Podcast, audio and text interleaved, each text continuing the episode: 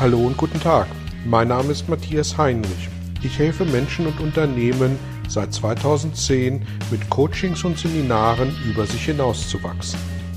Mein Ziel ist es, Ihnen zu helfen, innere Bilder von bestimmten Situationen in Vertrieb und Führung zu überprüfen und gegebenenfalls nachhaltig zu korrigieren. Kurze Impulse wie der folgende lassen neue Ideen und Inspirationen in Ihr Tagesgeschäft einfließen. Herzlich willkommen zu einem weiteren Belgian-Impuls und dem zweiten Teil unserer Premiere, nämlich einer Doppelfolge.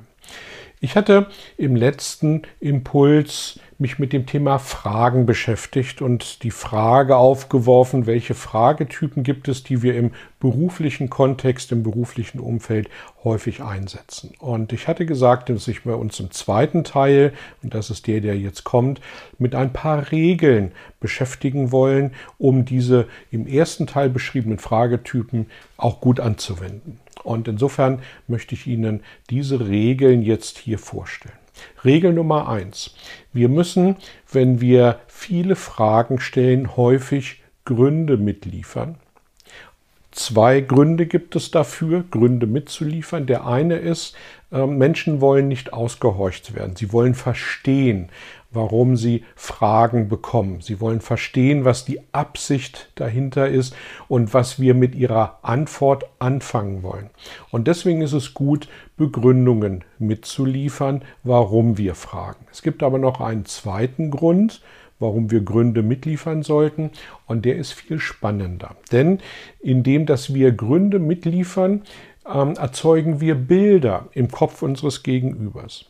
Lassen Sie mich das an einem Beispiel deutlich machen. Stellen Sie sich bitte mal vor, Sie sind so wie ich Ende 50 vom Lebensalter her. Und stellen Sie sich vor, wir beide, Sie und ich, wir haben vor vielen, vielen Jahren gemeinsam studiert. Und wir haben manchen feuchtfröhlichen Abend miteinander gebracht, wir, verbracht. Wir hatten viel Spaß miteinander und irgendwann haben sich unsere Wege getrennt. Wir sind beruflich unterschiedliche Wege gegangen und äh, ich wohne in meiner Heimatstadt und Sie wohnen in Ihrer Heimatstadt. Ich sage mal einfach Frankfurt im Sinne einer Mitte von Deutschland. Und eines Tages klingelt bei Ihnen das Telefon und Sie nehmen ab und ich bin dran und sage, hey, gehst du heute Abend in die Stadt? Und was ist Ihre natürliche Antwort, nachdem Sie 30 Jahre nichts von mir gehört haben? Ich mich gemeldet habe, hallo, da ist der Matthias, gehst du heute Abend in die Stadt?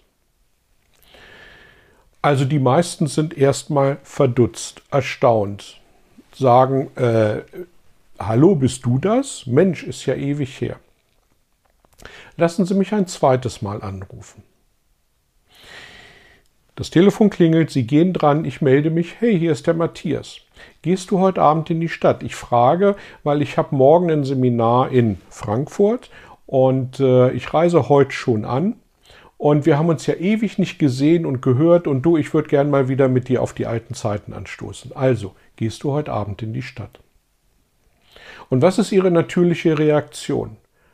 Wahrscheinlich, hey, schön von dir zu hören, ich gucke in meinen Kalender, ich gucke, wenn da was drin steht, ob ich das verschieben kann. Ist ja eine tolle Gelegenheit, mal wieder auf die alten Zeiten anzustoßen.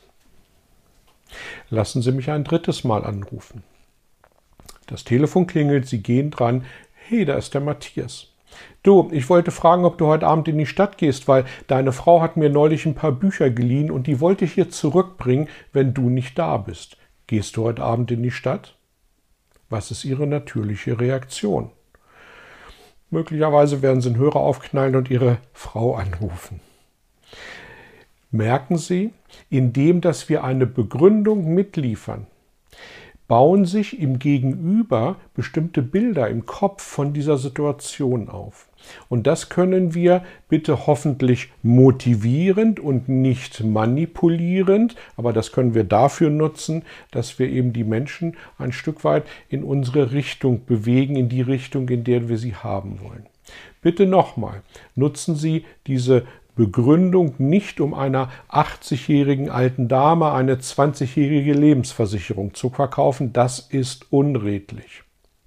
Aber wenn wir eine gemeinsame Win-Win-Situation erreichen wollen, dann helfen Gründe, die wir mitliefern, dazu, dass wir ein gemeinsames Bild, ein positives Bild erzeugen und das kann nur hilfreich sein.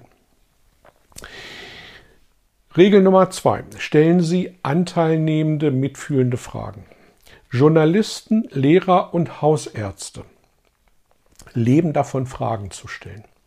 Beantworten wir die Fragen von Journalisten und Lehrern gerne? Eher nicht. Warum nicht? Weil das sind insistierende Fragen, das sind bohrende Fragen. Bei Lehrern ähm, soll dann dabei rauskommen, boah, du weißt das nicht, wie blöd bist du denn? Ja? Und deswegen beantworten wir diese Fragen ungern. Was, sind, was ist mit den Fragen beim Hausarzt? Herr Patient, wie geht's Ihnen? Wo drückt denn der Schuh? Was kann ich denn heute für Sie tun? Darf ich hier mal drücken, da mal drücken, dort mal drücken? Was passiert, wenn ich das mache? Das sind Fragen, die sind mitfühlend, anteilnehmend. Da haben wir das Gefühl, der Gegenüber möchte uns helfen. Und wie häufig erlebe ich es in Vertriebssituationen, wenn ich mit Coachings mit rausgehe, ähm, dass äh, einfach nur versucht wird, das Produkt, was wir dabei haben, reinzudrücken. Anstatt über anteilnehmende, mitfühlende Fragen erstmal die Situation zu erfragen, was da eigentlich los ist und was wir tun können, um zu helfen. Und vielleicht können wir ja mit dem, was wir gerade im Gepäck haben, tatsächlich nicht helfen. Aber wir hinterlassen zumindest einen anderen Eindruck, als wenn wir versuchen, unser Produkt auf Biegen und Brechen an den Mann zu bringen oder an die Frau. Dritte Regel, jede Frage hat ihren optimalen Zeitpunkt, um gestellt zu werden. Stellen Sie sich vor, Sie sitzen beim Friseur und sie lassen sich die Haare färben. Und während der Friseur oder die Friseurin dabei ist, die Haare zu färben, sagt die Person zu ihnen, sagen Sie mal, welche Farbe wollten Sie noch gerade haben? Das ist eine spannende Frage. Das ist vielleicht auch eine offene Frage. Aber in dem Zeitpunkt, zu dem Moment gestellt, wo die Person schon dabei ist, äh, die Farbe aufs Haar zu bringen, da führt das schon mal dazu, dass sich die Nackenhaare aufstellen. Und das ist gemeint mit, nehmen Sie den optimalen Zeitpunkt, achten Sie darauf, dass die Frage auch in den Prozess passt. Stellen Sie die richtige Frage der richtigen Person. Also, wenn Sie technische Fragen an Kaufleute stellen oder wenn Sie Technikern ähm, kaufmännische Fragen stellen, dann kommen sie damit nicht weiter. Dann führen sie die Menschen an ihre Grenzen. Das machen wir manchmal absichtlich, weil wir zum Beispiel in der Hierarchie eine Ebene hoch wollen und deswegen eine Frage stellen, wo wir wissen, dass mein Gegenüber sie nicht beantworten kann. Aber dann sage ich auch dazu, wenn Sie die Antwort nicht parat haben auf diese Frage, macht es dann Sinn, dass wir gemeinsam auf die nächste Ebene gehen, um da nach der Antwort zu schauen. Also stellen Sie die richtige Frage der richtigen Person, wo Sie davon ausgehen können, dass Sie auch eine qualifizierte Antwort bekommen und die Menschen nicht an ihre Grenzen stoßen lassen. Nächste Regel, stellen Sie nur eine Frage und warten Sie die Antwort ab. Also, vielen Dank für Ihre Beauftragung. Danke dafür. Möchten Sie die damit verbundene Ausbildung bei uns im Schulungszentrum oder bei Ihnen vor Ort? Soll die auf Deutsch oder Englisch in der Woche oder am Wochenende stattfinden? Drei Fragen am Stück. Was bekommen Sie jetzt an Antwort? Ja, nein, vielleicht. Aber mit Sicherheit eine qualifizierte Antwort auf all diese wichtigen Fragen. Und deswegen stellen Sie eine Frage. Wo soll die Schulung stattfinden? Bei Ihnen oder bei uns? In welcher Sprache hätten Sie sie gern? Auf Deutsch oder auf Englisch? Und soll das lieber am Wochenende sein oder unter der Woche? So, und dann bekommen Sie drei Antworten, mit denen Sie tatsächlich auch etwas anfangen können. Letzte Regel, erfragen Sie die Intention Ihres Gegenübers. Menschen, die die Macht der Frage gut beherrschen, nutzen das gezielt aus. Sie treffen keine Annahmen, sondern sie fragen, was willst du? Warum willst du das? Wie wichtig ist dir das? Und da sind wir ein Stück weit in der, äh, im Rückschluss der äh, anteilnehmenden, mitfühlenden Frage. Also bauen Sie Vertrautheit auf, indem dass Sie die Intention Ihres Gegenübers hinterfragen und nicht annehmen. Gibt einen anderen Beitrag, den ich mal zum Thema Autovervollständigung ähm, gemacht habe.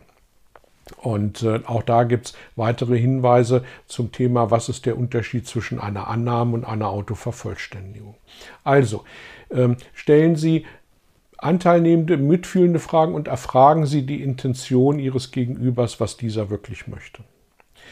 Ja, soweit zu dieser Premiere einer Doppelfolge zum Thema Fragen stellen. Ich hoffe, es waren ein paar spannende Aspekte für Sie dabei und äh, ich freue mich über jede Art der Rückmeldung über die sozialen Medien per E-Mail oder am liebsten natürlich im persönlichen Kontakt. Ihnen bis dahin alles Gute, vielen Dank und bis zum nächsten Mal. Vielen Dank für Ihr Interesse an meiner Arbeit und an meiner Vorgehensweise.